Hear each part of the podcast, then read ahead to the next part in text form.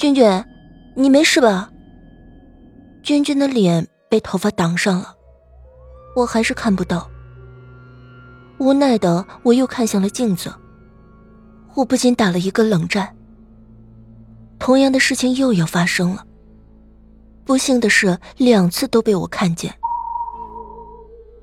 这时，他随手拿着旁边的啫喱水，开始往头上喷。可喷出来的哪里是水，分明是血呀！那血顺着君君的头发一滴滴的流到他的身上，又流到地上。可是他丝毫没有要停下来的意思。由于我离他很近，有一些甚至喷到了我的脸上、身上。我看到镜子中的自己脸上到处是血，像是刚刚杀过人似的。天哪！我低头再一看，身上没有血，只有一些啫喱水。不行，这次我绝对不能再袖手旁观。我不信真的有鬼。我一把抢过君君手里的梳子，扔到地上。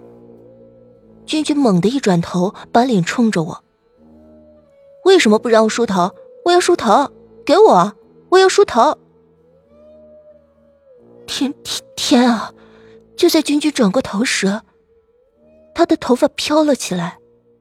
我看到他的脸了，还不如不看。在月光下，我看到。君君的黑色眼球渐渐的变白了，最后一点点的黑色都没有了。他的嘴也没有了血色，和眼睛一样变成了白色。还有，还有眉毛也……这不是君君，这是鬼呀！半夜时，君君梳头了，鬼被他招来了，上了他的身。这时。我感觉喘不上来气，不是我被吓的，而是君君眼前的这个鬼把手放在了我的脖子上，用力的掐着，还不停的喊：“让我梳头，给我梳子，我要梳头。”我感觉我已经上不来气了，只要他再用力，我的脖子就会断了。君君没有那么大力气的，一定不是君君。我的意识开始模糊了，我不信有鬼，我不相信。可是眼前的影像又如何解释呢？突然，我眼前一亮，一下倒在了地上。君君也倒下了，压在我的身上。是小晶回来了，他打开了灯。阿荣也醒了，那个鬼看样子是走了，君君则昏迷不醒。你们这是怎么回事啊？我一回来，你们就这样。君君怎么了？小晶瞪着眼睛看着我。看样子我得把那个纸条的事告诉他们了。一口气，我把我知道的全都说了出来。阿荣听了，慢慢的说：“你让我们怎么相信你啊？你有证据吗？”证据当然有，那个纸条我带回来了。我连忙找出我那天在图书馆穿的衣服，从兜里拿出一张小纸条，递给阿荣。阿荣看了看，又递给小晶。小晶接过纸条，什么也没有说。稻草，这就是你的证据啊？是啊，要是我也不会相信一个纸条上说的话，何况谁都会写字，谁都可以写出那样的一个纸条。那上面什么也没写啊。小晶把纸条递给我，什么？没有字。我接过纸条一看，上面有一些折痕，却一个字也没有。第二天中午，君君醒过来了，对前天晚上发生的事却什么也记不起来。谢天谢地啊！要是君君死了，我想我在这个学校也待不下去了。阿荣对我的话是一点也不信，只有小晶，他对什么事都很好奇，愿意帮我。他主动到图书馆里去找那本书，帮我找证据。一周的时间很快就过去了。明天又要考试了，今天晚上还得开夜车。都九点了，他们三人还没有回来。我手捧着书，嘴里不停的念着“知乎者也”，不知不觉的就睡过去了。也不知道过了多久，我醒过来了，睡也睡不踏实。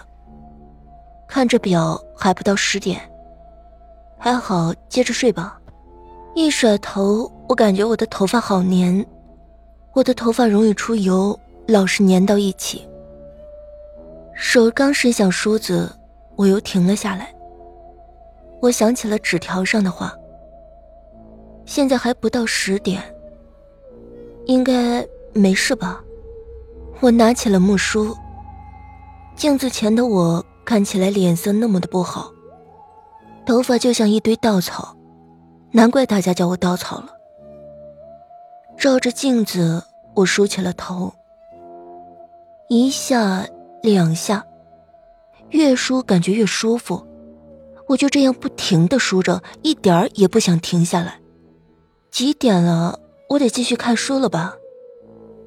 我看向墙上的时钟，顿时我浑身的血像是凝固了一样。墙上的时钟显示的时间是再差五分就十二点。天啊，我把时针和分针看反了。我想停下来不再梳头，可是手好像不是我自己的，还在梳着，不停的梳着，脚也像是生了根，动不了。突然，我感觉窗外好像有人在看我。我慢慢的把头转向了窗外。窗外漆黑一片，一个女人的脸突然出现在窗外。她的头发遮住了大半个脸，我看不清她的样子，只觉得她的头发好黑好密。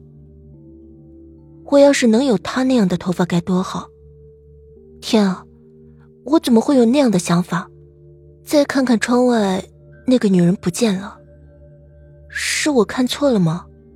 这是二楼呀，回过头来再看看镜子，我吓了一跳。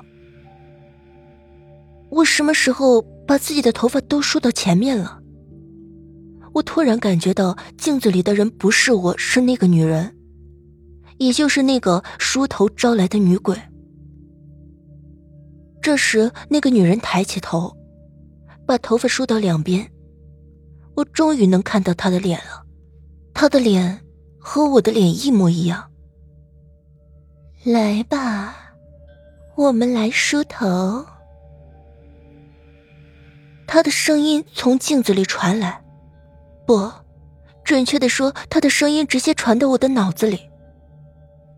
我顺从的照着他的样子，一点点的把头发梳到前面，遮住了我的脸。我的意念告诉我不要听他的。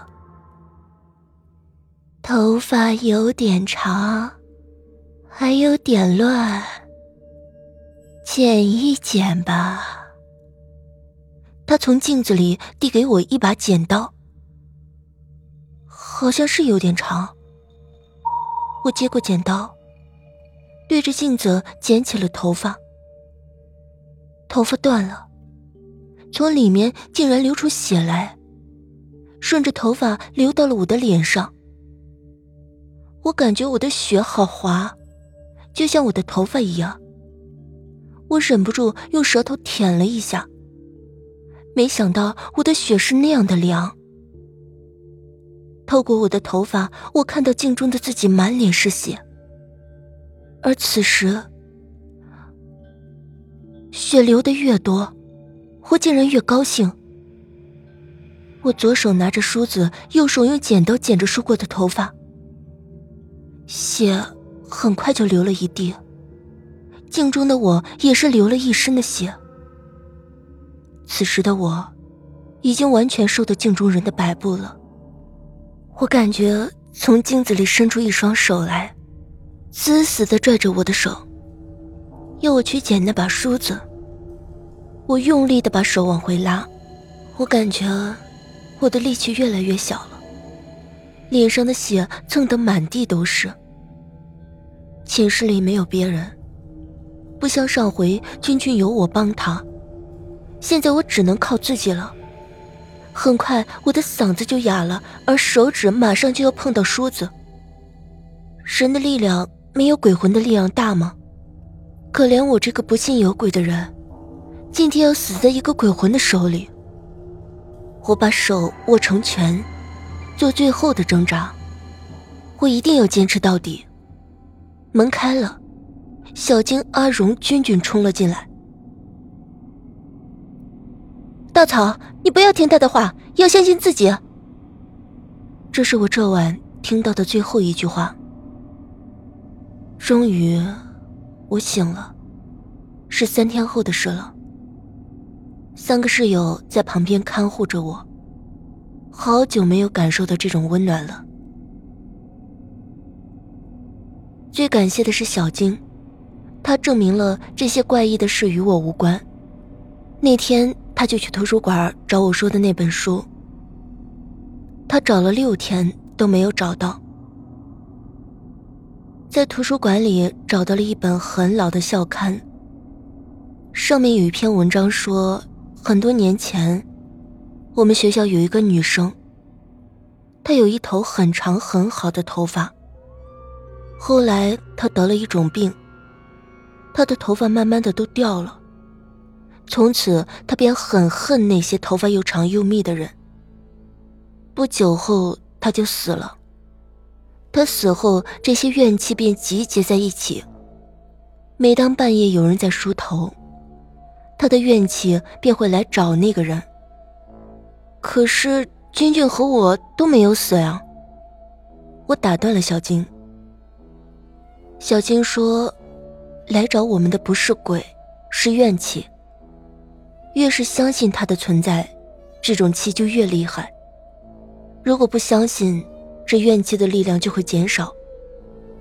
我和君君都不信鬼，所以就没有死。”如果再见到他，最好的方法就是扔掉梳子，不要再看镜子。小金很认真的说：“那那君君为什么记不得那天的事了呢？”小金说：“可能是君君的意志力没有我强。君君出事那天，是我帮着君君赶走那个女人的，而三天前，是我靠着自己的力量赶走了她。”看着小静认真的样子，我忍不住笑了。算了，本来一些谜就很难解开的。其实我还要谢谢那个女人，要不是她，我的室友还一直相信我是带来不幸的人呢。而现在，我们已经是患难与共的朋友了。